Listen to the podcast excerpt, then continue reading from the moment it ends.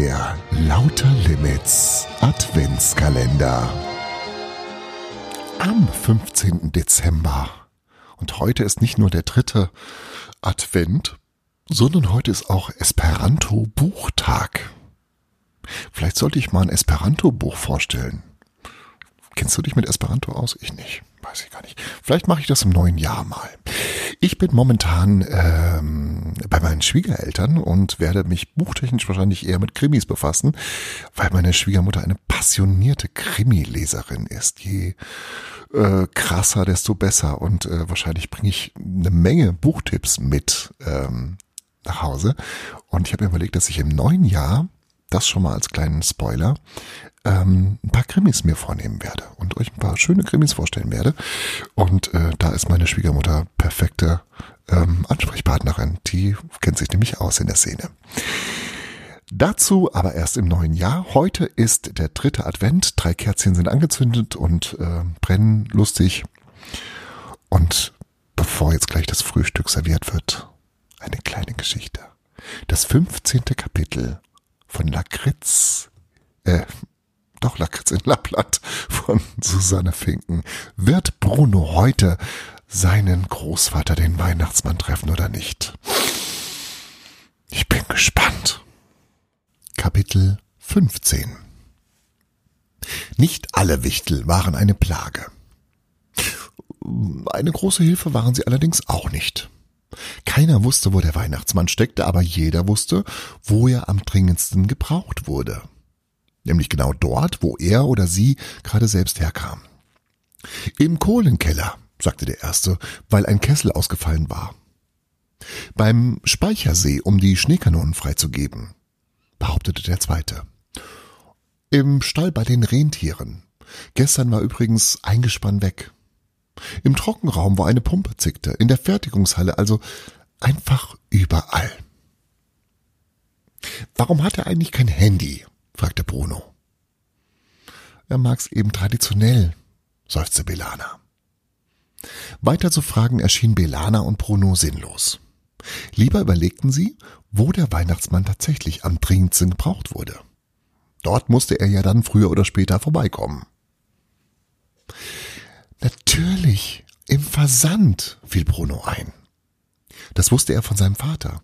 Er reckte das Kinn hoch und zitierte. Wenn viele Sachen gleichzeitig weitergeleitet werden müssen und pünktlich da sein sollen, ist die Logistik das A und O. Belana sah ihn mit großen Augen an. Wie bitte? Na, wichtig ist, alles möglichst schnell auf den Weg zu bringen. Dann ist auch Platz für die nächsten Sachen. Begeistert drückte Belana ihn an sich. Bravissimo, Brunello. So spricht der Enkel vom Weihnachtsmann. Auf zum Versand. Die Versandhalle war ein gewaltiges, rechteckiges Gebäude mit einem Eingangstor, durch das mindestens zwei Lkw nebeneinander gepasst hätten. Im Moment kamen allerdings nicht einmal zwei Kinder hintereinander durch, denn es war fest verschlossen mit einem Rollgitter, bei dem alles Rütteln, Klopfen und Schieben nichts half. Egal. Sollten sie rufen? Aber vielleicht hatten drinnen alle Korken in den Ohren. Lass uns lieber einen Nebeneingang suchen, schlug Bruno vor.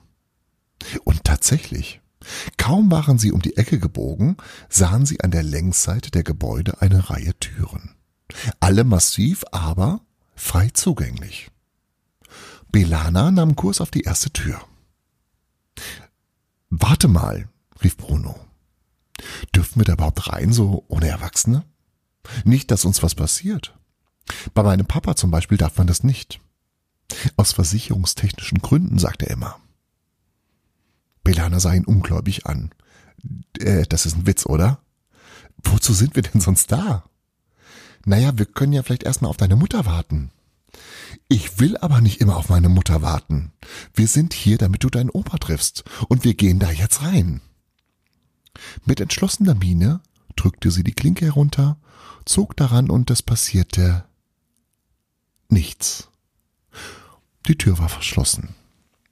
Belana gab einen Unmutslaut von sich und marschierte zur nächsten Tür. Hilfst du mir jetzt mit, Brunello, oder willst du lieber Wurzeln schlagen? Ehe Bruno sich entschieden hatte, ging die zweite Tür auf.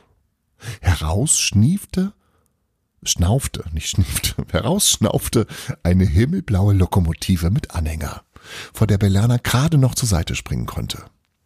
Ein Alarmglöckchen schrillte, das wie Brunos Fahrradklingel klang. Aus dem Weg! bellte der Wichtel, der im Führerhäuschen stand. Das ist ja niedlich, entfuhr es Bruno, obwohl er Belana eigentlich einen Vortrag darüber halten wollte, wie recht er damit gehabt hatte, vor möglichen Gefahren an diesem Ort zu warnen. Das Fahrzeug erinnerte ihn an die kleine Bahn, die in seiner Heimatstadt zahlende Besucher mit gemächlichem Tempo zum Zoo oder zur Seilbahn beförderte. Sie war putzig anzuschauen, bescherte aber eiligen Autofahrern, die hinter ihr herzuckeln mussten, beispielsweise Christian, ziemliche Schweißausbrüche. Das Weihnachtsdorfbähnchen fuhr natürlich keine Touristen, sondern Pakete. Entschuldigung, rief Belana hinterher. Ähm, ist der Chef drinnen?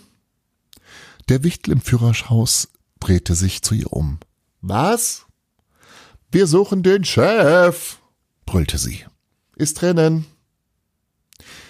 Der Wortwechsel hatte zwar nicht lange gedauert, aber doch lange genug, um die Lokomotive in leichten Schlangenlinien zu versetzen. Die hoch aufgetürmten Geschenkpakete gaben gefährlich ins Wanken. Bilana kümmerte das nicht. Los rein, ehe die Tür zugeht, rief sie und zog Bruno mit sich. Wird der Zug entgleisen? Warum nennt Bruno seinen Vater Christian und nicht Papa? Und wo wird das alles enden? Du wirst es erfahren. Spätestens morgen sind wir der Wahrheit ein bisschen näher. Morgen am 16.12.2019 am Montag. Oh Gott, am Montag. Äh, aber noch Sonntag. Also genießt diesen freien, hoffentlich für dich freien Tag. Bis dann. Tschüss. Das war Lauter Limits Frühglück.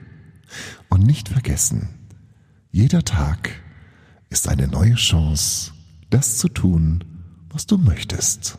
Friedrich Schiller. Morgen früh, wenn Gott will, wirst du wieder